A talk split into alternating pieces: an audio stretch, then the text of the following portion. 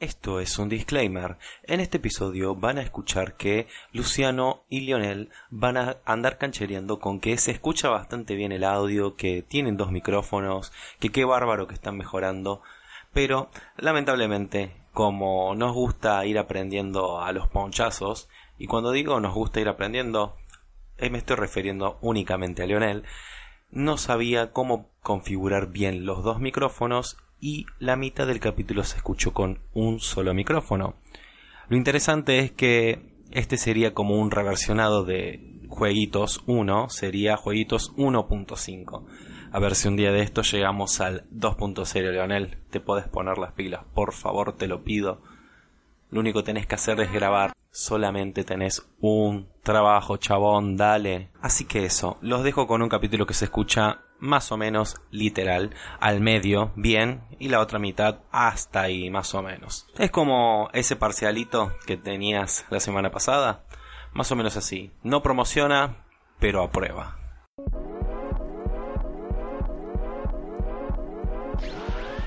¿Qué pasaría si en un podcast mezclamos Ferne con Millennials? Sí, un mamarracho. Más de lo mismo, un podcast que no se esfuerza en caerte bien. Aunque nos la jugamos con de todo compartiéndote charlas y Fernet para meterle onda a esta vida marreta. ¿Por qué deberías escuchar este podcast? La posta que ni idea, si después de un par de tragos, todo termina siendo más de lo mismo. Buenos días, buenas tardes y buenas noches. Esto es Más de lo mismo, un podcast que normalmente se graba con Fernet, pero hoy estamos un poquito mal de la garganta y nos hemos dedicado a tomar un poco de mate. Eh, tenemos acá la, la, matera oficial que nos acompaña hoy. Gracias Cata por estar saludando unos mates. Eh, es, es, el momento menos auditivo, pero está saludando. Saluda a todos y a todas a todos, como diría el invitado que tengo acá enfrente, el, el, muchacho que hoy casualmente se vino pixelado, el chico con las dos pantallas en los ojos, mucha barba y que particularmente me hace acordar a, la, a una amiga Medusa que lleva el arte en la piel, él más que nada lleva la ñoñez y la virginidad en la piel, nuestro amigo Luciano Thompson. Hola de nuevo chicos, yo sé que me extrañaron, yo sé que fue el mejor programa que tuviste, por eso volví fue el que hizo el cambio, porque ahí nos dimos cuenta que estábamos grabando con el micrófono de la compu. Eh, el otro muchacho que le habla, que me di cuenta que de a poco estoy empezando a recuperar mi tonada porta eh, porteña, estoy dejando de ser cordobés, quizás es porque hoy estamos tomando mate. Fernet mate. Claro, en una de estas, como yo yerba uruguayo, ya me pongo así, pa, salado, bo. Bo. el Ah. otro muchacho es ese sí, ese pibe, el que agarra y adopta todas las tonadas que pueda haber. Agarra también, es un apropiador cultural de comidas sé hacer arepas, tomo mate con yerba uruguaya. Sí, el mamarracho de siempre. Eh, Lionel Miño, moño, el moño de la gente. Acá el público me dice, ¿más agua? Agua caliente. ¿Falta más agua caliente? Bueno, podés ir a, a cargar agua. Bueno. Yo igual esta parte la corto. ¿O no? Ah. Bueno, Leo, vos fíjate que haces Leo del futuro con esto. Y bueno, Lucho, hoy te trajimos otra vez en la revancha. vez, Vamos a ver si esta segunda parte no es tan mala como otras segundas partes. Vamos No. a ver cómo, cómo sucede eso. Eh, Lucho vino en el segundo episodio de, de esta saga interminable con Fernet y, Infinita. infinita con, con y charlas. Él es un apasionado de los videojuegos, así que nuevamente lo trajimos porque en esta casa se sigue ñoñando todo el día. Él acabó de ver, hay un par de, de figuras de Mario, un par de cosas de, de Pikachu acá donde estamos grabando, así que Tal cual. un par de juegos de Xbox que Mm. se han jugado una sola vez. Porque... Bueno, Y bueno, son single player igual. sí, Son sí, sí, sí. Assassin's Creed. Sí, sí, seguro una sola vez. ¿Cuánto, cuánto? Yo no- no- muy pocos juegos. Los has rejugado, ¿no? Sí, muy pocos, muy pocos. Y los tengo, o sea, los tengo en mente por un tema de que eh, me, cam- me cambiaron algo, digamos. Por algo los jugué tantas Claro. veces, tipo. Pero fue One Pero Play. los puedo contar con, con una mano. No, No, era Thanos. Eh, pero bueno, Lucho, antes de arrancar, eh, contanos, ¿qué, qué hiciste esa- esta semana? ¿Hay algún hito importante en esta ¿Qué, semana? ¿Qué hice en esta semana? ¿Videojueguil o.? En general, algo. Porque yo ya sé qué me podés contar a nivel de videojuegos, que es un hito para vos. Sí. Pero arrancamos con algo suave y después vamos con la, con Bien, la parte algo- bonita. Algo que. que bueno, que compartimos los dos. eh, bueno, con la matera también. Es. eh, Rotary. Y algo, un hito mío es haber dado la mesa de, de presidentes. Yo sé que hay mucha gente que no va a entender eso, pero no importa. Es, es una charla que di. Una charla Di de una charla de capacitación. capacitación eh, que salió bastante bien, más de lo que me esperaba y me, eh, me upgradeé a mí mismo en muchas cosas, entonces estoy muy Te upgrade, me, me upgradeaste. Sí, Oh, tipo, mierda. subí un par de niveles. Te eh, leveleaste. me leveleé Muy bien. eh, con un par de cosas que, que estoy muy orgulloso de mí. Que es la- muy pocas veces estoy orgulloso de mí mismo, así que es, es un hito. posta. Sí, no, no, el, el mini violín. Ent- No. No, el mini No, no, violín. por favor, Era no. un enano, ¿no? Era Michael Jackson. No. No. Eh, la Yuwoki. Sí, Lucho estuvo dando una mesa de capacitación muy buena. Está para que vean que la gente que juega y le guste nerdearla Es también social. sabe hablar. Sí, sabe hablar, mucha gente que sabe hablar y él sigue es esforzándose con eso. Es un estereotipo choto que hay que cortarlo. Sí. Las nuevas generaciones vienen a apoderarse de todo. Así Yo no sé, no sé si soy muy nueva generación. Sí. O sea, yo. Nuevas soy generaciones millennial- Soy 80. millennial viejo, digamos. Soy millennial del Facebook. O sea, el soy, del millennial. No, el del millennial es de 35. Vos tenés 20. pero soy millennial, pero del Sí. Facebook. Digamos. Ahí está después el vino el millennial que usaba Instagram. Medium millennial. Claro, que yo ya no entendía mucho. Al principio no entendía mucho cómo se usaba Instagram hasta ahora, ahora sí. Y pues bueno, los centennials que nacieron con, con eso. Así que bueno, sí, de- del ámbito de tu vida cotidiana has tenido esta charla, en la cual, bueno, yo también estuve en esa capacitación. Eh, fue una linda experiencia. Eh, de mi lado, para hacerte un ping-pong, sigo con lo mío y llegamos después con lo tuyo, que está muy bueno. Eh, yo fui a la, la juntada de Idea Millonaria, eh, los chicos que hacen un podcast muy lindo, muy bueno, eh, que también lo acompañan con bebidas, a veces con café, a veces con cerveza. Está muy copado, se los super recomiendo. Depende del horario, ¿no? Como a la mañana cerveza. Y a la noche. No sé, igual creo que el horario no es un impedimento, es más una cuestión de- del sentimiento cómo lo llevan.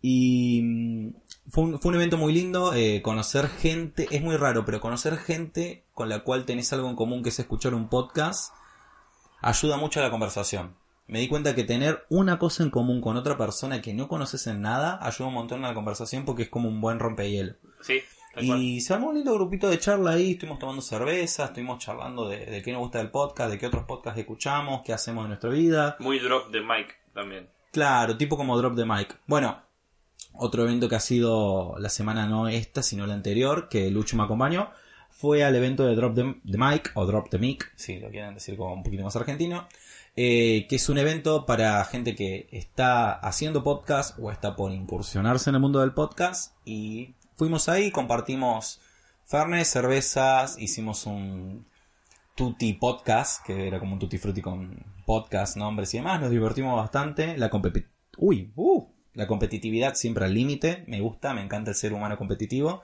Y nos divertimos bastante, sacamos eh, mucha información para, para crecer en esto. eh, y es por eso que hoy se escucha mucho mejor el podcast. Así Porque que, hay dos micrófonos. Antes grabamos con el micrófono de una compu y ahora grabamos con, Con dos, micrófonos. Sí, Estamos a full. totalmente leveleado. totalmente leveleado. Otro hito que en realidad creo que lo, lo podemos compartir un poco es eh, fuimos a ver Avengers. Fuimos a ver Endgame. por separado, pero fuimos a ver Avengers. Que, que mm, eh, eh, más que un hito, eh, es un hito para nosotros y para... eh, tal vez, eh, yo diría para la historia del cine, tal vez es mucho, pero pensar que es algo que se formó durante 10 años y yo era... O sea, yo ahora tengo 24, o sea, hace 10 años yo tenía 14, en ca- 14 años empezando la secundaria, Iron Man 1. Pero, y la tengo como si hubiese sido. Fue, fue una muy raro, es como si hubiese sido ayer, digamos, Sí. que salió Iron Man 1. Porque, como te fueron acompañando durante toda la vida estas películas, durante 10, 11 años, que, que terminara toda esta fase, porque obviamente va a seguir, pero este punto final a toda la historia de los Vengadores originales es. Es, Es increíble. Es increíble porque encima hay una parte donde van al 2008, ¿no? Sí, guarda, Spoiler. guarda. Pero eso, cuando vi sí. ese, cuando vi ese año fue como, chabón, pasó mucho tiempo. Yo, yo estaba pensando yo qué estaba haciendo en esa época, no me acordaba. No, yo Y- seguramente estaba, me estaban creciendo los pelos en los huevos. sí. Claro, pero e- e- es, increíble y es y yo sí lo pondría como un hito del cine, no sé, Titanic en su momento lo fue, Avatar en su momento también lo fue. O sea, Justamente las tres más taquilleras, digamos. claro, que o, o sea, hoy en día, cuando estamos grabando esto, 6 de mayo, eh, Endgame acabó de superar a Titanic y está en el segundo lugar de las películas más taquilleras de la historia. O sea, está a punto, está muy cerca de ganarle a Avatar. Sí, eso está, está ahí nomás. Que encima se nota también a nivel nacional. En el primer día de estrenos, más de 300.000 espectadores fueron a verlo. Sí, no, no, fue una, O sea, fue una locura. 700 salas de cine Era, era para Avengers. imposible conseguir una entrada. O sea, 700 salas de cine cuando hay 1000 en el país. Sí. 700 para ver Avengers nomás. Sí, es, sí. es una Es locura. que cuando me acuerdo que yo fui a- al cine y normalmente hay, hay una sala por película y llegabas a las salas y todas eran de los Vengadores. Todos eran Avengers. No, no había otra película. Es increíble. No iba a haber ninguna otra película. No, pero enci- encima, ma- más allá de te guste o no la película, es re lindo ir al cine y sentir como que estás apoyado de mucha gente. Porque era como ver un partido de fútbol, la gente estaba como, "Eh", aplaudía, festejaba, se ponía mal, escuchaba gente llorar atrás tuyo, pero como que Sí. te, te sentías contenido. Sí, sí, Po- sí. sí. Podrías haber ido solo y te sentías acompañado igual. E- Te Es terminabas increíble. abrazando a alguien. Sí, eh, es increíble. Y ahora pasando, para empezar a introducirnos un poquito más Vamos. en el tema del que íbamos a hablar hoy. Hoy Lucho ha recibido algo, Cosa linda. una cosa hermosa, algo Sí. que en mi momento también me, me- me emocionaba, me, me gustaba mucho porque sabía que era un antes y un después también, era un hito para la casa. Es, es un hito para mí. eh, eh, esto adelanta una de las preguntas, pero yo soy muy de PC más que de consola. Ya spoileaste Sí. la pregunta. Sí, sí, pero mm, eh, siempre siempre fue como que siempre quise tener bien la computadora armada para poder jugar a lo que sea. Em, y hasta hace muy poco tiempo, cuando me pude armar mi primer computadora buena, eh, lo pude bancar hasta que vi que ya se estaba quedando vieja después de tantos años. Entonces, y nu- nunca estuve a la par de la tecnología, o sea, nunca estuve a la par de, perdón, a la par de las nuevas placas de video, la nueva tecnología, ¿no? Contando que estamos en Argentina también. Claro, en Argentina es mucho más difícil, pero dio la casualidad que, bueno, empecé a trabajar, pude tener mis ahorros, etcétera. Entonces, ya lo que me compraba era nuevo, ya era inalámbrico, ya era con colores. Y lo que me faltaba, que en realidad me faltan más cosas, pero lo que más tenía que cambiar era la placa de video.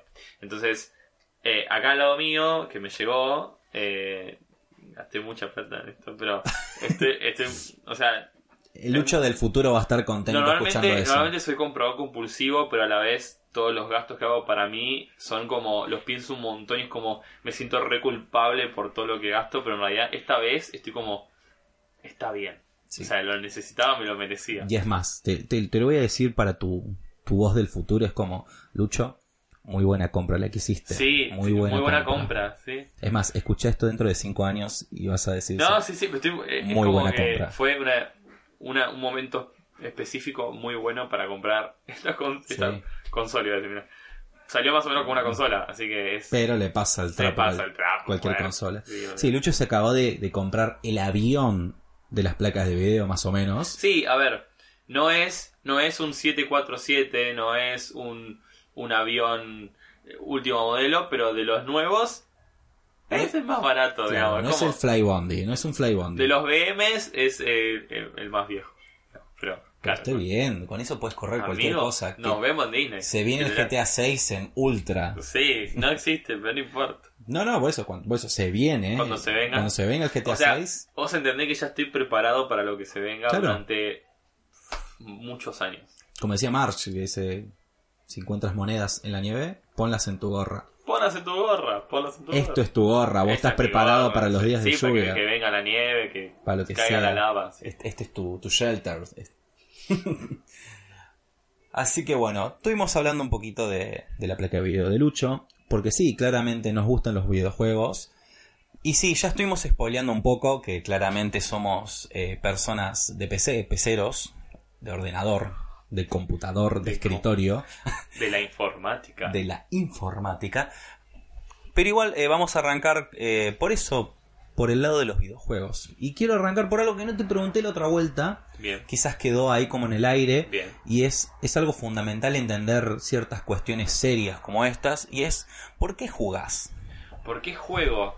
es, es interesante porque eh, no sé bien, como conté en el anterior, no sé bien cuándo empecé a jugar, ni por qué en realidad, pero como sos consciente de eso, em, lo uso mucho para desconectarme, eh, para relajarme, para llegar del laburo y, y- jugar. Antes tenía mucho más tiempo, era solo venir del, del colegio y estar todo el día jugando. Em, lo usé mucho para conocer gente. Eh, conocí muchos de los que son mis amigos hoy en día es porque los conocí jugando eh, o en grupos de Facebook de juegos y hoy en día son mis mejores amigos. Em, pero juego porque em, eh, es como que es más a veces me pregunto por qué la gente hay gente que no sabe que existen estos videojuegos. O sea hay hay tantas historias por conocer tantos personajes es casi como el cine pero a veces mejor porque vos interactúas y como hay gente que es totalmente ignorante no por malo sino que es ignorante porque no los conoce todo lo que te puede mm, enseñar los videojuegos. Yo a, juegos para aprender, eh, mientras me divierto, aprendí muchas cosas eh, didácticas y otras para la vida, digamos. Eh, lo uso más también para cuando vuelva a jugar o para, o para cuando veo una película o para hacer otras cosas en mi vida, eh, analizarlo de otra manera, verlo de otra manera desde el lado del videojuego, cómo, cómo eso lo podría aplicar a mi vida o analizar las cosas de, otra, de otro lado. Eh, juego algo y después pruebo otra cosa y decir, ah, pero esto le falta tal cosa o esto agregó algo muy bueno. Entonces, es como una Wikipedia, una biblioteca de juegos jugar para aprender, para saber, para... Hoy en día sé más de lo que juego, o sea, sé mucho de juegos que no jugué, pero porque me informo, entonces si me preguntás sé, pero no porque los jugué, sino porque me informé. Juegos completos a veces, o finales de juegos que decís, ah, los jugaste, no, solo, no sé, pintó saber qué pasaba y lo sé. Eh, pero sí, juego... Es una pregunta interesante, pues no sé en realidad por qué juego, pero sé que, nada, la paso muy bien y, es un, un desenchufe de, de, de- de todo, digamos. Sí. Me, me- me llamó mucho la atención eso que decías de que a veces conoces finales de juegos o entendés la trama sin haberlo jugado. Eh, hay un libro que ahora no recuerdo cómo se llama, pero lo vamos a subir en la guía eh, porque vamos para este capítulo ya va a estar estrenada la guía de episodios. Que te comento a vos, Lucho, que estás acá. Comentame. La guía de episodios lo que es es una guía interactiva donde tenés videos, tenés listas, tenés textos de lo que estamos hablando en el episodio. Es Bien. como es como un wiki, un wiki, sería como un wiki en vez de ser una guía tutorial para un videojuego, es Sí. como la guía tutorial para este podcast para que vayas Es escuchándolo un y soporte de lo que estás escuchando, digamos. Claro, es como el hack. Acá tenés todos los truquitos. Nosotros Sí, sí. hablamos de algo, vas ahí y puedes encontrar cualquier cosa que hayamos dicho, lo puedes encontrar ahí. La placa de video de Lucho, este libro que voy a Donde decir comprarla. dónde comprarla. Eh, Muy buena oferta. Eh, y lo que quería decir del libro, hay un libro que habla sobre hablar de libros que no has leído. Bien, me pasa también. Que es algo muy interesante porque no necesariamente necesitas leer todo un libro para poder hablar de él o para No. entender un concepto. Sí. Y a veces los videojuegos es lo mismo, vos podés no haber jugado el videojuego entero y no haberlo terminado, pero entender el concepto y tomar lo que te enseña para usarlo en tu vida. Y está bueno eso, está bueno eh, tomar el concepto del videojuego, no solamente jugarlo por jugar, cuando, cuando tiene un trasfondo, si es algo que Sí, sos- a veces suena medio choto porque es como haciendo trampa, tipo, porque estás mirando el final de un juego. A veces son juegos que no me interesa jugar, pero sé que tienen cosas interesantes y lo uso también después para ah, para armar conversaciones, para analizar otras cosas de otros juegos, digamos, Sí. Eh, mecánicas o mismo, no sé, entender alguna otra noticia, saber por dónde va la mano. Eh, Sí, es como con las películas también. Ah, Son varias cosas que son así de ese estilo, que tomás los conceptos y decís, che, esta idea está muy buena para después hacer otra cosa, o como decís vos, para generar conversaciones y Sí. demás. Yo pienso, ¿por qué juego? Y vi como un, un flashback de mi vida. Y creo que en diferentes etapas jugamos por diferentes cuestiones. En un inicio porque por la curiosidad, por los colores, por la excitación, la dopamina pura. Cuando crecemos eh, los videojuegos son más una cuestión de inclusión, de grupo. Particularmente nosotros nos criamos en, en la época primaria, principios de secundaria con el ciber. Y no ir al ciber, este, te estabas excluyendo de tu grupo de amigos básicamente si no ibas al ciber. Sí, Eh, es que en realidad ibas a ir a jugar para jugar con otros, digamos, Claro. no era para jugar vos solo. me, me choto jugar solo en un ciber. Y, y como decís vos, después llegas a como un punto tipo mindfulness, por así decirlo, de por qué estás jugando y le encontrás un sentido. Eh, yo hago mucho lo que decís vos de usar juegos para aprender. Me gustan mucho los videojuegos de puzzles, eh, de esos de, de, pero de aventura, con cosas coloridas, cosas que me relajen, pero que también me hagan pensar. eh, Sí, tal cual. juego mucho de eso. Después también te mando un Just Cause para prender fuego, de romper todo. Es que siempre es como que usas el juego para descansar, pero también dentro de lo que jugás hay para descansar, digamos. Sí. O sea, tenés estos para pensar que te duele la cabeza y después decís, ahora voy a apagar el cerebro y voy a jugar a cualquier cosa que, que no, no, no- no- no es importante pensar, digamos. Explotar. Sí, barriles. cosas. Sí, eh, está bárbaro.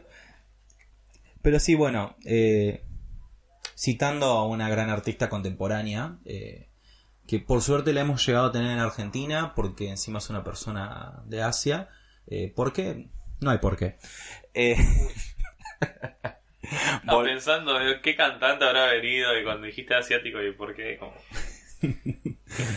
Tenemos muchos. Tenemos mucho, sí. Pero volviendo, volviendo al tema, que ya un poquito, como dijimos hace un rato, le spoileamos. Eh, tema de PC, consola, ya sabemos que tenés un, un preferido, que es la PC claramente. Sí, tal cual. pero sabemos que tenés una Switch en tu casa. Tengo una Switch en casa, sí. Bueno, habla- hablando de- del tema este de actualizarse y estar al día, aproveché el viaje a Disney para... Lo primero que hice apenas llegué fue comprar la Switch. Eh, ¿Por qué? Eh, tuve Play, no tuve Xbox, pero es casi lo mismo. Eh, Nintendo tiene, tiene algo que la PC y las consolas normales no te pueden dar porque es como es como una es como un, un ecosistema que tienen una forma de pensar Eh, Como una estructura, ¿no? es una- sí es como una estructura es como una forma de pensar que tienen ellos que no tienen las otras consolas las otras consolas como que sentís que están haciendo juegos para ganar plata y Nintendo sentís como que no necesita eso no necesita hacer juegos para ganar plata es como que hacen juegos para hacerle sentir a la gente diferentes cosas digamos Sí. entonces, sí, repiten siempre los mismos personajes. ¿Por qué? Porque no necesitan crear nuevos. Porque con los mismos que tienen generan otros sentimientos. Y puedes jugar al tenis, a los karting, a mm, eh, juegos de estrategia, todos con los mismos personajes siempre. ¿Por qué? Porque con es- eh, están tan bien armados que generan otros sentimientos que jugando juegos en la Play no los sentís. Entonces, además de que innovan mucho en la forma de jugar, porque la Nintendo Switch lo que tiene es, es una consola portátil, pero a la vez la apoyás y puedes jugar en la, en la tele, o eh, le sacás los controles y la dejas apoyar y jugás ahí, pero de lejos. Es como que con los mismos controles pueden jugar un montón de personas. eh, se- es como que se va transformando, la, misma consola se transforma por un montón de cosas. Sí. Eh, Yo creo que tienen, es como un estado mental que tiene Nintendo de cómo vivir los videojuegos y cómo compartirlos que, que posta es increíble y, y me molesta mucho estar afuera de eso por cuestiones económicas del Sí, país. sí, sí, sí. A Porque- ver, la Switch salió hace, hace banda, digamos, pero, ah, pero dije, este es mi momento, digamos. O sea, para- no- tuve la oportunidad de tener Play 4, pero la, la vendí, por ejemplo, para tener una Play 3, porque me estaba perdiendo juegos de la Play 3 porque nunca había tenido Play 3. Eh, después la Play 3 quedó en la casa de- con mi hermano y no la pude traer a mi casa porque era compartida, entonces era- en vez de pelear, se la quedé. Después nunca tuve Play 4. Me, me- ahora sí quiero una Play 4 por los juegos que salieron ahora. Pero estoy. Es como que la Switch era. Creo que era más importante. O sea, tiene. No sé cómo explicarlo, pero es como los juegos que tienes como que. Te lleva a otro lado, digamos. Es como encima es la comodidad de estar. Es más, estoy en la computadora y la tengo al lado y la, la saco y me pongo a jugar y te pongo un video de fondo y no necesito conectar la Play eh, sacar lo que estoy viendo en la, en la compu eh, y ver la pantalla de la tele para jugar. No, la agarro, me, me acomodo, dejo algo de fondo y juego.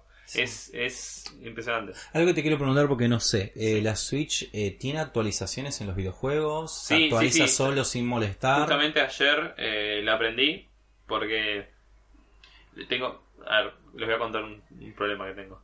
Eh, gasto mucho en juegos que no juego. Y ayer me fijé en Steam, tengo 900 juegos. Y creo que vuelta jugado tenías 10. 800. Tenía 800, pero dije, ah, me falta un poco para los 900. Tenía un montón para, para y los puse. Y con la, con la Switch tomé otra política. Es, compro uno, lo paso y hasta que no lo paso no compro otro. Entonces estoy jugando al Mario Odyssey, que lo compré con la consola. Lo pasé, me falta completar un par de cosas, pero hasta que no las complete no voy a comprar nada. Entonces hace un montón que no juego la Switch, pero estoy muy orgulloso de haber jugado uno solo y haberlo pasado. Y tengo uno prestado ahí que me prestaron, pero no lo compré. O sea, es como que hice trampa. Pero lo, lo tengo que devolver, no va a ser mío. Cuando me lo compre, pero va a ser cuando me termine este. Entonces, eh, hablando de la actualización, se me ocurrió agarrarlo porque una, una amiga se lo compró en Nueva York y me preguntó una cosa. Entonces lo, lo abrí y justo me dijo actualización nueva. Y son 5 segundos de actualización. Y los juegos actualizan en base a esa actualización. Y lo que en realidad agregan cosas, son gratis las actualizaciones. Y lo que hacen es mejorar eh, la carga de los juegos. Ponele. El Mario Odyssey te tardaba 20, eh, 20 segundos en cargar eh, escenario a escenario. Y ahora con la última actualización tarda 10 segundos, ponele. Y parece, parece una boludez, pero estar 10 segundos, espe- 20 segundos esperando a que cargue un escenario es un montón en realidad. Sí, sí, teniendo en cuenta cómo, cómo estamos hoy en día. Yo sabes por qué te preguntaba el tema de las actualizaciones. Eh. Porque mm, he tenido Xbox, he visto Play 4, eh, las he visto cómo operan y demás. Y siento que esa gente, como decís vos, hacen consolas, hacen videojuegos solamente para vender y les chupa mucho un huevo la experiencia de usuario. Porque vos, como decís, estás sentado en tu escritorio, sacás la Switch y te pones a jugar. Sí. Vos a veces con la Xbox One o la Play 4 decís, bueno, oh, quiero jugar algo, la aprendo, actualización, una hora. No, y, y cuando compras un juego, cuando compras los nuevos juegos que compras, vienen con una actualización de primer día. O sea, lo pones, tenés que actualizar el juego ese antes de ni siquiera arrancar, después instalar el juego si lo querés de instalar en la, en la Play, y recién ahí jugás. O sea, no es plug and play, no es poner el CD y jugar, es eh, esperar. Por eso te digo, es como, les- realmente te chupa un huevo el jugador. O sea, yo tengo ganas de jugar ahora, no cuando termine la actualización. ¿Qué es eso? Y- eh, son cosas que para mí tienen lógica. Tengo Sí. ganas de jugar. ¿Por qué Y- haces eso? Y me sorprende la potencia que tiene la consola. Es tan chiquita y anunciaron juegos que salieron ahora, tipo Mortal Kombat. eh, ¿El Mortal Kombat 11 está el para la Mortal Switch? Kombat 11 está para la Switch. O sea, tiene una reducción gráfica, pero casi, es muy, muy poco notoria, digamos. O sea, si le prestas atención te das cuenta que las texturas un poco lavadas, pero anda re fluido, con las mismas cinemáticas, todo igual, solo que, no sé, le sacaron color, ponele. Sí, pero me- a mí lo que me, me hace ruido, digo, por... eh, no me está saliendo ahora el concepto, pero digo, el- la jugabilidad. Digo, tiene muchos movimientos los, los personajes. Sí, pero el- los controles están muy bien adaptados para... Sí. No digo, pero a la hora de cuando tienen que procesar, la, la consola tenga que Es procesar... súper fluido. O Por sea, eso digo. o sea, no entiendo cómo es algo tan chiquito que es como una tablet funcione tan bien. O sea, ande tan bien ahí en ese rectángulo. O sea, es impresionante. O sea, si ya corre eso, ya sabemos que un par de años más va a tirar la Switch. O sea, no es, es obvio, olvídate. Sí. Y no sé qué es lo que tiene Nintendo, porque hoy en día las empresas que hacen teléfonos tuvieron tablets y siguen apostando a eso y no, no llegan ni a los talones de la potencia de, de lo que tiene la Switch. Y los teléfonos valen más que la Switch. O sea, los Samsung Galaxy no salen mil, dos mil dólares y la Switch sale 300. Y la potencia es tres mil Inigualable. veces más grande. Y vos decís, ¿qué, ¿qué es lo que hace Nintendo en el medio para que esto funcione? Y, Amor. Sí, Yo realmente creo que es eso. eh, piensan mucho en la experiencia de- del jugador. Entienden cómo somos los jugadores, Piensan qué es lo que queremos. A- alguna que otra vez le ha metido la pata como Nintendo Wii. Pero está bien, son apuestas que han hecho para intentar hacer un cambio que No sé después... si Wii, sino Wii U. Sí, Porque Wii trajo esto de, tra- de jugar en familia y jugar en casa con... Me acuerdo siempre la, una publicidad que es los nietos jugando con los abuelitos. Y hoy en día leí una, una señora que es- tiene el Wii Fit, que es para hacer ejercicio. Y hace años que lo sigue usando. O sea, hoy en día lo sigue usando la, la señora. Y está recontenta con eso. sí. El, el Wii U, como decís vos, tenés razón. Ahí El fue- Wii U es- Le pifiaron. Ahí es cuando dijeron, bueno, queremos dejar de hacer consolas portátiles y consolas de sobremesa, hagámoslo junto, pero ¿qué pasa? Era lo menos portátil del mundo por una pantalla enorme, y, pero empezó a implementar esto de jugar con los joysticks todos juntos, y hoy en día ya no tienen 3DS, Claro. ya no apuestan a, a las consolas portátiles mucho. O sea, en, en su momento cuando lo, lo vivimos fue como medio, che, la, la repifiaron acá.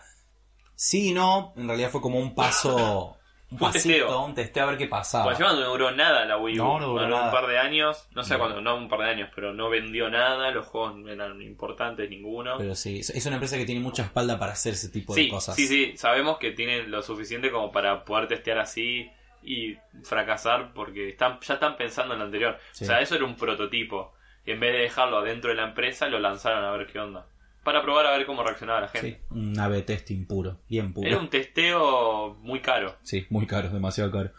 Eh, bueno, por mi parte también, o sea, a mí me encantan los juegos de PC, he tenido PC desde siempre, Sí. la poca consola que he tenido es el Sega y el Family, pero últimamente viendo mucho, eh, leyendo mucho sobre la Nintendo Switch y todos sus, sus videojuegos, es como digo, ay, esta me está picando mucho para comprarla. Es como, en es- Sí. eh, y no me pasó lo mismo con la Play 4, la Xbox One, que, oh, los juegos, los gráficos y demás, no, no me ha ca- cautivado tanto. Y mira que esas consolas tienen como sus títulos exclusivos. Y no, no me han llegado a seducir tanto. Pero vi la Switch y fue como. La compraría. Sí, La sí, recompraría. Tal y cual. es eso. Y bueno, y la PC lo que tiene es que es para mí sumamente versátil. Eh, más allá de jugar, ya sé que podés hacer muchas cosas en la PC, ver Netflix, eh, estar en internet. Que hoy en día con las consolas puedes hacer lo mismo, digamos. O sea, no es excusa Grabar un podcast. grabar un podcast. Eh, pero lo que tiene es la comodidad de jugar. Digamos, si es jugar a un FPS, tenés teclado y mouse y es la mejor forma de jugar. Hay gente que dice no con joystick es como, amigo, no tenés la misma precisión, es imposible. No hay chance. Eh, eh, que, que internet no hay que volver a pagar una suscripción online para jugar. Eh, ¿Querés jugar con joystick? Lo conectás, tipo te compras un joystick por cable inalámbrico y jugás en la computadora. O sea, lo, lo único por lo cual compraría una consola sería por las exclusividades que tienen, que, que son tan buenas. Pero comprar una consola por dos o tres exclusividades, estás Amortiza. tirando plata al- a la mierda. sí, digamos. no amortiza No, mucho. no, para nada. Y encima, eh, la comparación en precios, digamos, los juegos, más allá de los puedes piratear. eh, no, no, no, pira- eso no. no se puede. Chicos, no pirateen. No pirateen. No se hace esas o cosas. sí, pira- eh, con responsabilidad. Si le gusta el juego, cómprenlo después. Exacto, sí. Si pirateen es para probar y después comprar. Claro, es un testeo. Es un testeo. Y nada, los precios nada que ver, digamos. No, sí, son una locura. nada, es No como- sé, estaba como 4.000, ¿Cómo 5.000 puede pesos ser? el Red Dead Red Dead Redemption de PC. Sí, es como, no, amigo, acá está 200 pesos del... Menos, 100 pesos del GTA V y tenés... Olvídate. Sí, no, que la empresa. Eh, Es sí. cualquier cosa. Pero bueno, nada, de, de indignarnos, a- vamos a empezar a poner un poquito más juguetones. Y te quería preguntar, si tuvieras que elegir un personaje que quisieras ser, te doy la posibilidad de que seas un, un personaje que tiene como varias sagas o tiene como varios mundos y demás, Eh, puedas elegir Lo también estoy cuál. pensando un montón porque es una pregunta muy interesante pero nunca me la hicieron. Y es difícil porque eh, implica estar en ese mundo y hay que ver qué tan copado es ese mundo. Eh, entonces estaba pensando, uno de, una de mis sagas favoritas es Assassin's Creed y ser un personaje que, que pueda viajar por el tiempo y poder vivir a carne propia sus antepasados es genial. O sea, mi, mi- siempre mi sueño fue viajar en el tiempo y, y poder conectarte a una cama que te conecta a tu antepasado y vivirlo y saber todo lo que pasó, más allá de que estos son asesinos, ¿no? Que son un poco más divertidos. Pero, Sí. pero no quiero ser el asesino, sino quiero ser la persona que pueda viajar entre tus ante- O antepasados. sea, y- serías eh, Desmond. Sería Desmond, sin morir. Ah, spoiler. Eh, Igual pasó mucho tiempo. Ya pasó mucho tiempo, Eh, pasaron como se- 6 sería- años. No sé si. bueno, Desmond tiene los antepasados más interesantes. Tiene hasta un pirata, digamos. Sí. Pero. Y los juegos más... Sí, Concretos. Y, los más importantes dentro de la saga. Sí. Hoy en día hay nuevos, pero. Poder No viajar a. Egipto desde tu antepasado y ver cómo era, o, Sí. o eh, Roma, o, o Italia en ese momento, Francia, ir a Florencia y conocer Florencia, conocer a Da Vinci. Eh, eh, eh, es buenísimo, digamos. O sea, si, si pudiera ser un personaje, sería alguno de Assassin's Creed. Cualquiera, digamos. Muy bueno. Yo lo estuve pensando. eh, siempre me, me gusta jugar mucho con la, con la nostalgia. Si pudiera elegir, me gustaría de Tommy Versetti de, Del GTA. del GTA Vice City. Vice City. Sí. Un poco peligroso. igual. Es Eh, casi. eh, pero lo que tiene bueno es que no te morís, ya sabes. O sea, las, pa- las pautas de juego es que no te podés morir. Vas al hospital, perdés un eh, poco para de plata. ser Kratos de God of War también. Y matar un par de dioses. Bueno, pero no es lo mismo, no hay boliche, no, no podés viajar en, avión, Pero no hay lanchas. No hay Fernet, eso sí. Ne- Necesitamos un GTA en Argentina, Sí, urgente. obvio. Una. El GTA Vice City. Todos los GTA son parodias y alegorías a películas. Sí. Eh, El boliche, todo, o sea, Todo. todo, está El muy final, grabado. todo. Sí, no, no. es eh, Así que claramente meterse en Vice City es meterse en Scarface. Sí, además encima, conocer a Love Fist, la mejor banda de los videojuegos que pueda Totalmente, haber. sí. Alta banda, uno tenía la remera de Argentina. Mejor banda del mundo. Qué buena razón que tenía banda. eso. Eh, eh, es interesante. Es interesante, sabemos, o sea, con la pauta de que sabemos que no nos morimos. Y bueno, eh, como estuvimos hablando de- del personaje que nos gustaría ser, de, de aquel que, o aquella que nos encantaría estar ahí, vamos a hablar un poquito de esos juegos que no nos cansamos de rejugar. Eh, ¿Cuál es ese juego que como lo puedes jugar hace 5 años, lo puedes jugar ahora, no importa los gráficos que tengan, Eh, mecánicas que le hay- siguen dando duro? Eh, va a ser compuesta de respuesta. Eh, lo estoy pensando un montón y hay un montón que, que jugaría varias veces, pero hay dos que, que desde que los conocí que no puedo parar de jugar. Hoy en día no los juego mucho, pero sé que me vicié mucho. Eh, uno es el, el Minecraft. El Minecraft es, es un juego que jugué muchísimo desde que desde la primera mm, versión, que era alfa, que tenía nada, o sea, solo podías picar y con lo que picabas armabas tu casita y de repente agregaron los, los raíles de tren y te ponías... Me acuerdo que mm, ahí empecé a también... Con Minecraft empecé muchas cosas. Eh, a jugar a eso y a usar YouTube. Antes YouTube lo usaba para buscar videos de bloopers y pelotudeces y con Minecraft encontré un youtuber que, que subía cosas de Minecraft y lo seguía al pie, todo lo que él mostraba, con esto puedes hacer esto, con esto tal cosa. Y empecé a escuchar muchos youtubers españoles ahí también. Eh, y el chabón eh, prestaba su mapa y vos- yo me metía en el mapa y lo recorría y hacía mis cosas. Y era como poner Slipknot de fondo y jugar al Minecraft. O sea, era heavy metal de fondo y estar todo el día ahí picando y haciendo mi historia en la cabeza. ¿Qué es lo que tiene Minecraft? Digamos, es...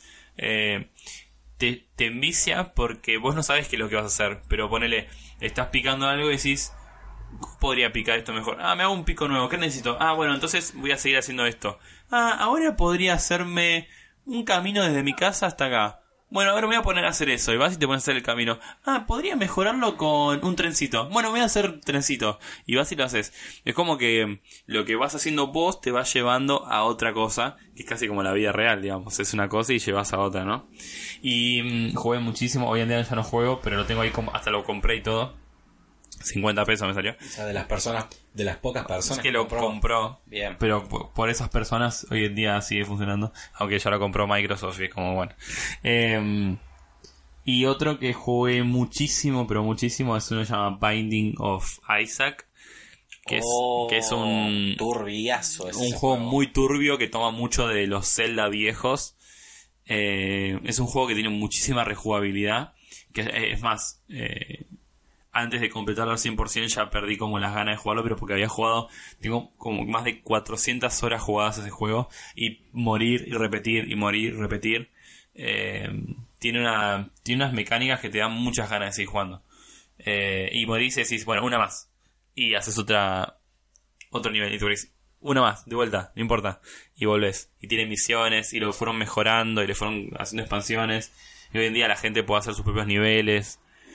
Eh, son dos juegos que juego muchísimas cosas, pero esos dos fueron los que más, más vicio le pegué. ¿Vos, Monio? Yo, eh, obviamente, si elegí a Tommy Versetti es porque el GTA Vice City lo he jugado tantas veces, con mods, sin mods, con trucos, sin, Sin trucos, poniéndole cualquier pelotudez, pero sí es un juego que no me canso de jugar, como todo el tiempo lo estoy jugando. Eh, lo- el, el otro día me digo, che, ¿si lo descargo otra vez? Sí.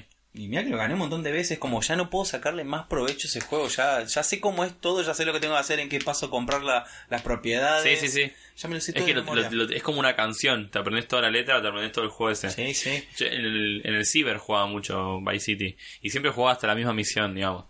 La primer- la- las primeras escenas me las sabía de memoria. Ir a buscar a la hija de un de alguien importante en el auto rápido ese, que te- ella salía de un barco y te, te subías al- y la llevabas. Sí, me acuerdo eso, que la dejabas en un boliche y la mini iba, ca- no, en la casa, iba caminando todo así. Mi vieja No, siempre me jodía en el club de strippers. en Sí. Pole Position. Sí, y caminaba todo así. Yo me lo acuerdo de Sí, boludo. sí. Mercedes se llamaba la mina. Sí, siempre lo dejaban en una carrera que nunca la pude terminar. Nunca terminé ningún GTA. Nunca, ninguna. Ah, sos un culiado. es que terminan- me terminan aburriendo de alguna forma. No, yo me envicio mucho Pero sí. De eso la saga que más a rajatabla he cumplido el GTA. Y otro juego, eh, Need for Speed, el Underground, el 2. sí. Es un juego que lo puedo empezar desde el principio, desde el Qué aeropuerto que me dejan el Nissan S350Z. Puedo arrancarlo las mil veces la misma cosa, sé lo que hay que hacer, para dónde hay que ir, pero me encanta ese juego. Mira, increíble. mira- mira que sacaron un montón de. de Ese y el Need for. Speed. Claro, y el Most Wanted fueron los dos. Después ya no pudieron.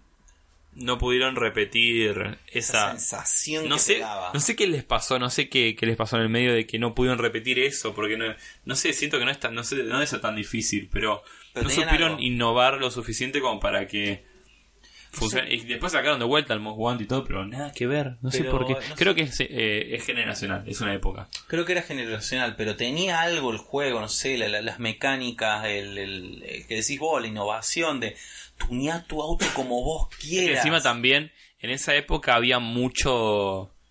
Eh, estaba en Chulame la máquina. Oh, Y sí. que, tal- que los chavales iban con el auto todo roto y lo transformaban todo. Y después había salido Rápido y Furioso. Entonces te bombardeaban con eso de los autos y las carreras ilegales y personalizar coches Sí. por todos lados. Entonces creo que esos juegos pegaron por eso. Hoy en día vos sacás esos mismos ahora y no creo que hubiesen pegado igual. Y sí, creo que no, no, no pegan igual. Pero eso sí, cualquiera de los dos, el Underground 2 o el Most Wanted, Sí. cualquiera de los dos lo puedo jugar un montón de veces que no me canso. Pero sí, sí.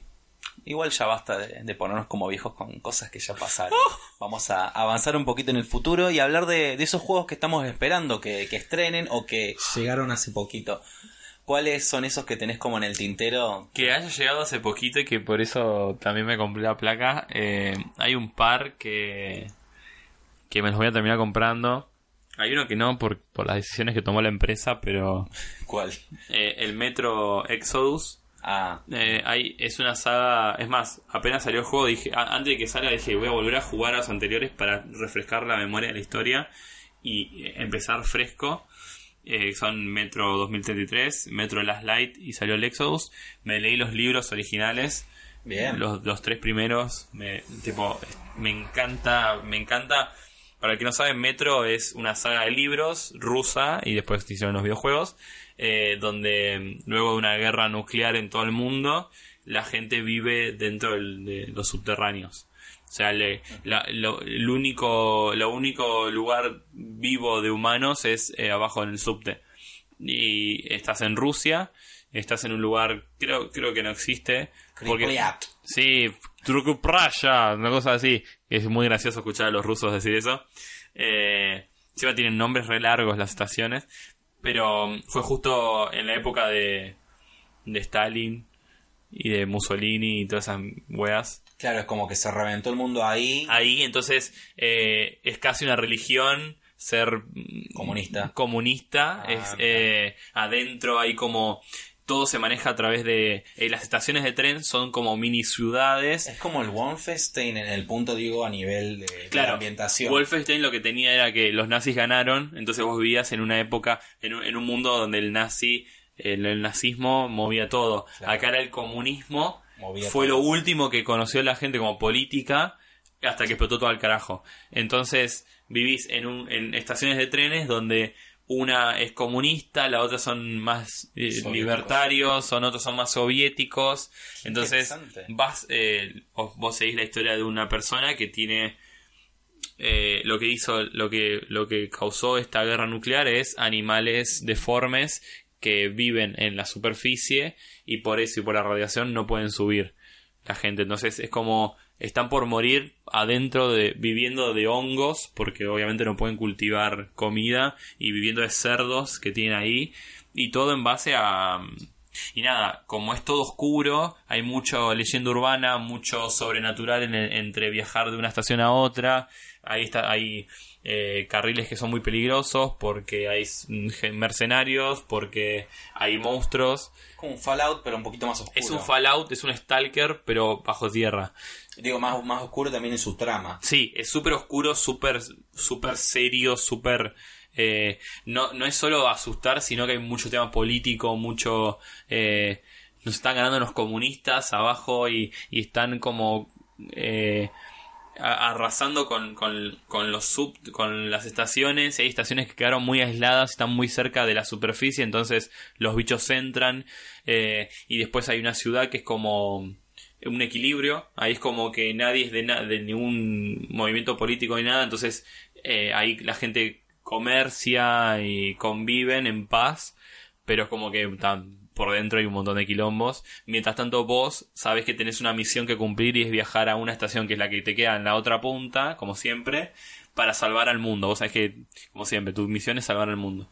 Ya en el 2, en base a las decisiones que tomaste en el 1, es lo que pasa en el 2. Que bueno, hay unos monstruos, hay unos seres que después te cuentas quiénes son. Eh, que los puedes tomar bien como mal. O sea, es, es eh, lo que tiene también es que te, maneja mucho la cabeza. Eh, estamos tomando bien las decisiones. O sea, realmente el malo es el malo. ¿Quién realmente.? Yo soy el malo en realidad, o el otro. O el otro me está atacando, en realidad me quiere salvar. O sea, es como esas decisiones que vas tomando en el juego y en el libro también. El primero, ponerle es, todo así. Y bueno, salió el Exodus. Que según la historia, ahora pueden subir a la superficie y estás arriba de un tren y viajas por la superficie a ver, a ver qué pasó. Porque siempre se hablaba en el libro de, está bien, estamos en Rusia, pero en todo el mundo tiene que haber más gente, no puede ser que hayamos quedado nosotros solos. Claro. Entonces, Exodus justamente es eso, es el éxodo del ruso de salir al mundo a ver qué pasó. Eh, eh, obviamente probé a ver si me andaba mi computadora nueva, obviamente no me andaba, y la, placa de video es más o menos para eso. Y ahora que salió eh, Mortal Kombat 11, es una saga de pelea que me encanta. Eh, que también quiero probar en la nueva computadora. Perdón. Y algo que todavía que se anunció hace muy poco, otra saga que me encanta, es el Borderlands 3. Es una, una saga de mundo abierto post-apocalíptica también. Tengo un problema con lo post-apocalíptico, me parece. Eh, y bueno, 2030, 2050, estamos cerquita. Sí, sí, en cualquier momento explota todo el carajo. Apocalipsis. estamos practicando. Claro. Eh, Mad Max en cualquier momento. Eh, que es un es una es, es una saga muy bizarra, muy estrafalaria, con humor muy negro, que a mí me encanta y tiene mucha rejugabilidad y es muy larga y tiene una historia muy atravesada y tiene personajes muy bien armados y después de tantos años sacaron van a sacar el 3. Son, es una saga que tampoco pide mucha computadora, pero si lo estoy esperando, más allá de la computadora que tengas, es, es, es, este. Sí. ¿Monio? Yo estoy pensando, el Mortal Kombat, el, el 11, siempre eh, me enganché mucho desde que trajeron otra vez a Mortal Kombat. Sí, el 9. El 9, me enganché mucho por la historia, porque le empezaron fue reinicio, a agregar, el 9 fue reinicio. Empezaron a agregar la historia y está muy bueno lo que empezaron a hacer con eso, que empezaron a agregar personajes. que le pusieron mucha garra, o sea, lo que separó de otros juegos de pelea es que sí, Street Fighter, King of Fighters tenían historia, pero ninguno se basaba en la historia, era como algo de fondo para justificar la pelea. Pero ahora Mortal Kombat salió de eso y es como hay toda una historia, que viajes en el tiempo, que los que mueren, que los que reviven, que hay los mundos, que las relaciones, es impresionante. Eh, lo que tiene bueno es como te da una motivación por qué pelear. tal cual. Y creo que lo interesante del juego es que te da una motivación para jugarlo más allá de sí, las vísceras, sangre y todo lo que tiene. Sí, obvio que lo representa la Fatality y todo. Eh, que cada vez están representando mucho mejor la anatomía eh, humana. Eh, contaban que tienen todo un sector en la empresa que es para crear nuevas fatalities. O sea, contratan gente para que pongan sus ideas para las fatalities. Después los echan. O sea, dicen que no, pero después echan a la gente. Es toda gente pensando, che, esta fatality tiene que ser así. Y lo bocetan y todo. Porque es claro, es la, la imagen, la insignia de, de Marvel Kombat. O sea, se ha catapultado como videojuego desde el 1 con eso, con, con la fatality, con la sangre, con, con eso, con la brutalidad bien mostrada. Por sí, por un momento por eso, el Mortal Kombat 11 Estoy esperando que saquen el Red Dead Redemption 2 para PC. Para PC. Que lo lindo de eso, que si sacan el 2 para PC, significa que sacan el 1. Que van a sacar el 1 para PC. Como yo nunca tuve Play, va a ser por primera vez que voy a poder jugar un western. Desgraciadamente no es una saga de juegos que me guste tanto. Yo no Probé sé el si me 1, gusta o no. pero. Claro, yo no sabía, yo le tenía como, viste, aunque no hayas probado un juego, decís, bueno, este sí, este no. Pero dije, no, lo voy a probar para estar bien seguro, porque los juegos de Rockstar me encantan. Eh, Manhunt, eh, Bully, eh, Rocks, eh, GTA, son juegos que me encantan. Y dije, bueno, a ver este vaquero, cagarse a tiros en el, con el caballo ahí. Y dije, bueno, buenísimo. No me, No te convenció. no me convenció, no me convenció. Me pareció muy lento, muy, muy serio para hacer lo que es Rockstar. Y era tan largo, era tan serio y tan largo, era como esa combinación no me gusta. No sé. Yo porque, por ejemplo, el Eleanor a mí me encantó y hay un montón de gente que lo odió. Yo, a mí no me gusta. Y por eso digo, si es más o menos parecido a eso, probablemente me guste el Red Dead Redemption. Porque me gusta mucho la historia, me- particularmente de los videojuegos. Si no son de, de estrategia y creatividad, me gusta que tengan una historia y que me vayan llevando y narrando. Es como vivir una película. Y no, tengo ganas de ver qué, qué onda, por fin probarlo de una vez por todas. No sé hace cuánto salió el Red Dead Redemption el 1. No, el 1. Hace pila de tiempo. La Play 3. 7 años, 8. Más. Juliado, un montón de tiempo. Una banda. Banda Sí, de sí, el GTA V eh, salió hace 5 años, Sí, más o menos. 5 Porque salió para Play 3, pasaron un par de años, pasó para. Salió para Play 4, después salió para PC, pero habían pasado una banda de años. Sí. Un montón. El Red Dead Redemption salió en la época que salió el GTA 4. Y GTA 4 salió en el 2008. 2008, sí. 2008, sí, sí, me acuerdo. 2007, 2008. Me acuerdo que eran Me acuerdo con la revista Loaded que tenía, que tenía todo un análisis del juego. Eran cuatro DVDs de instalación. Sí, no, yo lo pirateaba, así que. Sí, nosotros lo pirateamos y eran cuatro DVDs. Fue amigo. Claro, cuando, cuando lo cargaban en los, los DVD. Tenías que ir poniendo en orden los DVDs Para instalarlo. Tal cual. Esa vejez no te la robo, amigo. Así que, bueno, vamos redondeando, llegando al game over de este episodio. Oh no. Oh no, Espero tener una vida más. siempre tenemos una vida más. ¿O no? Eh, eh, si tuvieras que recomendar algo, Lucho, que ya has recomendado algo, que en ese momento no teníamos la guía interactiva y ahora sí la Ahora tenemos sí para la empezar a compartirlo mejor. Si tendría que recomendar algo. Algo sobre los videojuegos, tanto sea un blog, una revista. No, eh, en Netflix en realidad hay eh, dos o tres documentales. Eh, uno, eh, no recuerdo bien los nombres, igual en la guía va a estar los nombres. Uno es sobre la, mm, la historia básica de los videojuegos para alguien que tal vez no sepa mucho y le interesa y saber el origen, eh, que, es, algo que, que leí, escuché y me enseñaron miles de veces, entonces lo tengo muy grabado, pero cómo, cómo empezaron, a qué se referían con videojuegos en su momento, qué pasó en el medio, qué juegos cambiaron la, la historia, eh, la época dorada de los videojuegos, el fracaso de los videojuegos, el casi, la casi extinción de los videojuegos y cómo Mario Bros salvó eso, por ejemplo. Eh, hay todo un documental muy interesante en Netflix que es sobre eso, de sobre la historia de los videojuegos hasta la época, hasta el 2000. Eh, nunca, no, no hay documentales que sigan hasta ahora. Eh, tampoco hay libros, hay un montón de libros, pero nunca llegan hasta, hasta el momento actual. Y hay otro que se llama Indie Games, que ese también es muy interesante, que habla justamente de los juegos más under, más de, indie, más de empresas que son dos o tres personas, a veces una, que sacrifican todo para sacar su videojuego, pues, para cumplir su sueño, y cómo hay juegos que antes había indies, pero la gente no los conocía, y cómo uno en particular hizo que en la cultura se, el juego indie sea como un género más. O sea, juegos de acción, juegos de PC, juegos indie. Y que hoy en día le sigue costando al indie salir a flote, por eso es indie todavía, por eso es independiente. Pero hay uno en particular que hizo que la gente les preste atención y que haya empresas que apoyen eso, que los, los, los- les den plata para que sigan con sus proyectos, empresas grandes como Ubisoft que tengan su lado indie, eh, que estén en la E3. Eh, hay un documental eh, que, que nada, que es el, trasfondo, o sea, qué pasó con esos juegos, por qué, cómo llegaron ahí, esa, esa gente, cómo pensaba, qué les pasó a ellos antes y después en el medio, cómo resolvieron sus problemas. Eh, y nada, es muy interesante. Son, son dos documentales muy interesantes para, por si te interesa la historia de los videojuegos y por si te interesa algo más para, para aprender, eh, los vamos a dejar ahí En la caja de descripción. En la caja de descripción. No, lo vamos a dejar en, en la guía interactiva eh, los links y los títulos de, de ambos documentales. Uno en particular lo vi, el primero que contaste lo vi, tampoco me acuerdo el nombre, Sí. pero sí lo vi. El de Indie Games no lo vi, así que ya tenemos algo nuevo Sí, para y mirar. hay, hay otro más en Netflix que es de el videojuego de T. Que Ese sí está, lo vi. está muy estigmatizado que el videojuego de T fue, hizo que el- los videojuegos fracasen, que es mentira, es una leyenda urbana, no solo fue eso, o sea, eso fue una, un detalle, y cuentan, eh, porque cuenta la leyenda que cuando fracasaron los videojuegos es justamente para la película sacaron un videojuego de T y sacaron muchas copias y que esas copias cuando fracasó fueron enterradas en un desierto en Nevada. Eh, este documental es una persona que se tomó el tiempo y el atrevimiento de buscar esos, esos cassettes y desenterrarlos.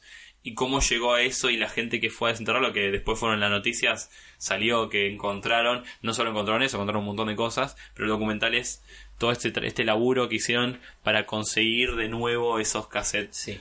Lo que tenía bueno ese documental, como decís vos, eh, saca un poco el estigma de la culpabilidad de casi corromper Sí. eh, la industria de los videojuegos. Eh, no fue solamente T, T fue como el síntoma de un problema que era en esa época. Es que ET, ET llamó la atención porque justamente había salido la película y porque Pero fue... era un síntoma. simple- eh, el- Sí. ET fue un síntoma en evidencia Eh, fue, de sí, la enfermedad que tenían las ya empresas. estaba reinfectado todo.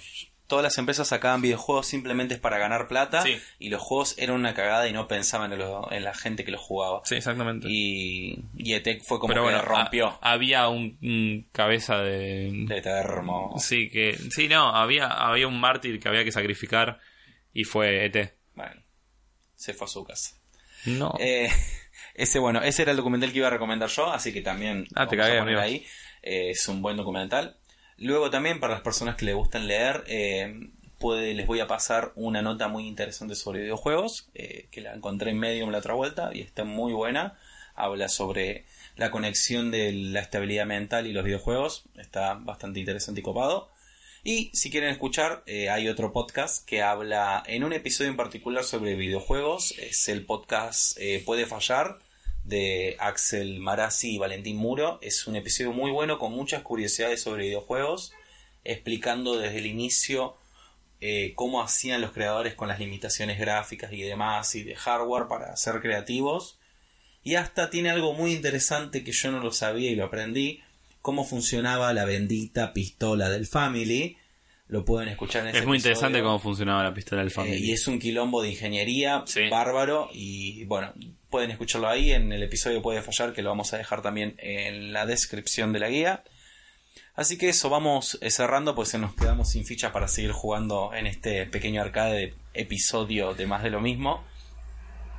Ya lo, lo dijiste la otra vuelta, pero por las dudas, porque quizás hay gente nueva que no te conoce. Si te tienen que buscar en Instagram, ¿cómo te Si encuentran? me tienen que buscar en Instagram es muy difícil encontrarme en Instagram. Mis propios amigos me quieren etiquetar y no encuentran mi nombre porque yo soy muy complicado.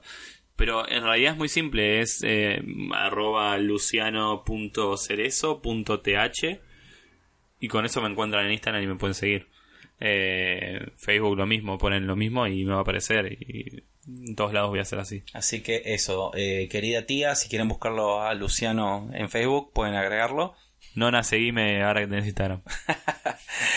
Eh, a mí, si me quieren seguir, me pueden encontrar en Instagram como elionel. Eso se escribe como si fuera un gritito como E, Lionel. EH. Es EH Lionel. Lo simplifiqué porque sí, era un quilombo poner todo el nombre entero. Y dije, vamos a empezar a incursionar al mundo del influencerismo. De cosas Bien. irreverentes. No, de birra no, de Fernet. Yo estoy esperando y algo que le voy a comentar ahora. eh, primero síganme a mí, Elionel, en, en Instagram. Y al Instagram del podcast lo pueden encontrar como más de lo mismo P. Es más de lo mismo P, la P de podcast. Que una casa que hace Fernet le dio me gusta a la foto nueva del logo del podcast. ¿en serio? Así que ya vamos a ver si le podemos manguear algo. que sí, sí, siguen ahora al, al Instagram del podcast, que es más de lo mismo. eh, P, van a ver que cambiamos el logo. Nos la jugamos con muy, un, muy buen logo. un logo muy bonito que nos ha hecho una gran amiga de la casa, Elisa Maldonado, de Santiago del Estero. Para que vean que sí salen cosas buenas de Santiago del Estero, gente. Sí, no, Aprendan a no juzgar. no solo queda en familia todo. Aprendan a no juzgar que salen cosas muy bonitas de, de todo el país y se mandó un logo de la puta madre. Así que eh, sigan ahí. Eh, es todo por hoy. no, Acá- pará, Minio, tu newsletter. ¿Por qué no promocionas tu newsletter? No, hinche los huevos. Dale, amigo. Y Estaba esperando que lo digas y no lo decías. Yo estaba atento a, Claro, a atajarte, boludo. Es que no, que encima por estar grabando esto hoy no hice el newsletter. hiciste el newsletter. No hice el newsletter claro, del lunes. Que bueno, para los que no saben, eh, yo tengo un newsletter que se llama Voy a preguntar todo, en lo que particularmente pregunto todo, respondo poco, pero escribo bastante. Eh, Es un proyecto en el cual me dediqué a, a empezar a compartir mis curiosidades, las cosas que me llaman mucho la atención. Y la pers- las personas se pueden suscribir, eh, somos casi 50, estamos llegando ahí a, Eh, buen número. al medio siglo. Cuando sean 100, puedes hacer una juntada. Claro, una juntada y En, en la, dos personas. en la escalera del abasto. Claro, como los floggers. Claro. Eh, bueno, y ese newsletter también pueden encontrarlo en Instagram, como voy a preguntar todo. Que en la descripción y en la guía de este episodio les puedo pasar de una vuelta que se me ocurrió escribir sobre videojuegos y las conexiones con papers científicos, porque realmente la Universidad de Massachusetts hace investigaciones sobre lo que Hay sea. tanta gente, están tan al pedo que hacen, tipo, encima consiguen gente para hacer testing. O sea, yo no sé, boludo. No sé. Clonan pero gente y la van poniendo ahí, ta, ta, ta, ta. A mí me viene bárbaro, porque si yo escribo de cualquier cosa... Siempre gente- sale MIT. Sí, siempre tengo un MIT que se, Sí, se dedicó a hacer tal un cual. paper sobre eso y a Siempre mí está me Ricardo funciona de. MIT que está ahí, hizo, hizo ese paper encima. Y es genial porque tengo sustento y Científico. evidencia científica para decir cualquier pelotudez que Qué se me mejor lugar que el MIT. Claro. Cualquier pelotudez te la... Así que bueno, sí, me están obligando acá que promocione eso. Eh, qué sé yo, yo no, no me gusta mezclar mucho las cosas. Pero sí, también si, Si mezclas Fernet con Coca, ¿por qué no mezclar el newsletter con... no sé, Podcast. son cosas diferentes. El newsletter es con café. Yo el newsletter lo escribo con café, no con Fernet. Aunque podría empezar a escribirlo con Fernet a ver qué pasa. A ver qué puede salir. Una barrabasada bárbara. Eh, así que bueno, si, si es que un poco se cansan de escuchar mi voz y tienen más ganas de ver cómo escribo, me pueden seguir por ahí por Voy a preguntar todo. Y esto es todo por hoy. Creo que nos está. Me está agarrando un poco de hambre. Encima olí unas milanesas ahí en la cocina. Oh, amigo, qué Así que que tengo. Vamos a ver qué comemos ahora. Nos escuchamos la próxima. Besito, besito, chau, chau. Te agradezco mucho, Lucho, por haber venido. Gracias a vos, mío, por invitarme de vuelta. y Sí, vamos a seguir, o sea, vos tenés que seguir viniendo hasta el punto que esto suene bárbaro. Que esto sea un estudio de grabación. Claro, vos vas a seguir Pues yo voy testeando cada fase, o sea, cada vez que ustedes me vean, me escuchen, es porque hay una fase nueva. Claro. Lucho es como el quiebre de, de esta Es como la, de, la, de las fases de, de Avengers, cada vez que salió un Avengers, ahí terminaba una fase. Claro. Bueno, yo soy Este es todos Lucho, los Avengers. Lucho 2. Vamos a ver si llega a Lucho Endgame. Así que. Capaz que me muero. capaz que sí, capaz que no. Así que como bien hizo Thanos, hacemos el chasquido y desaparecemos. Eh, nos escuchamos la próxima. Chao chicos. Chao chao.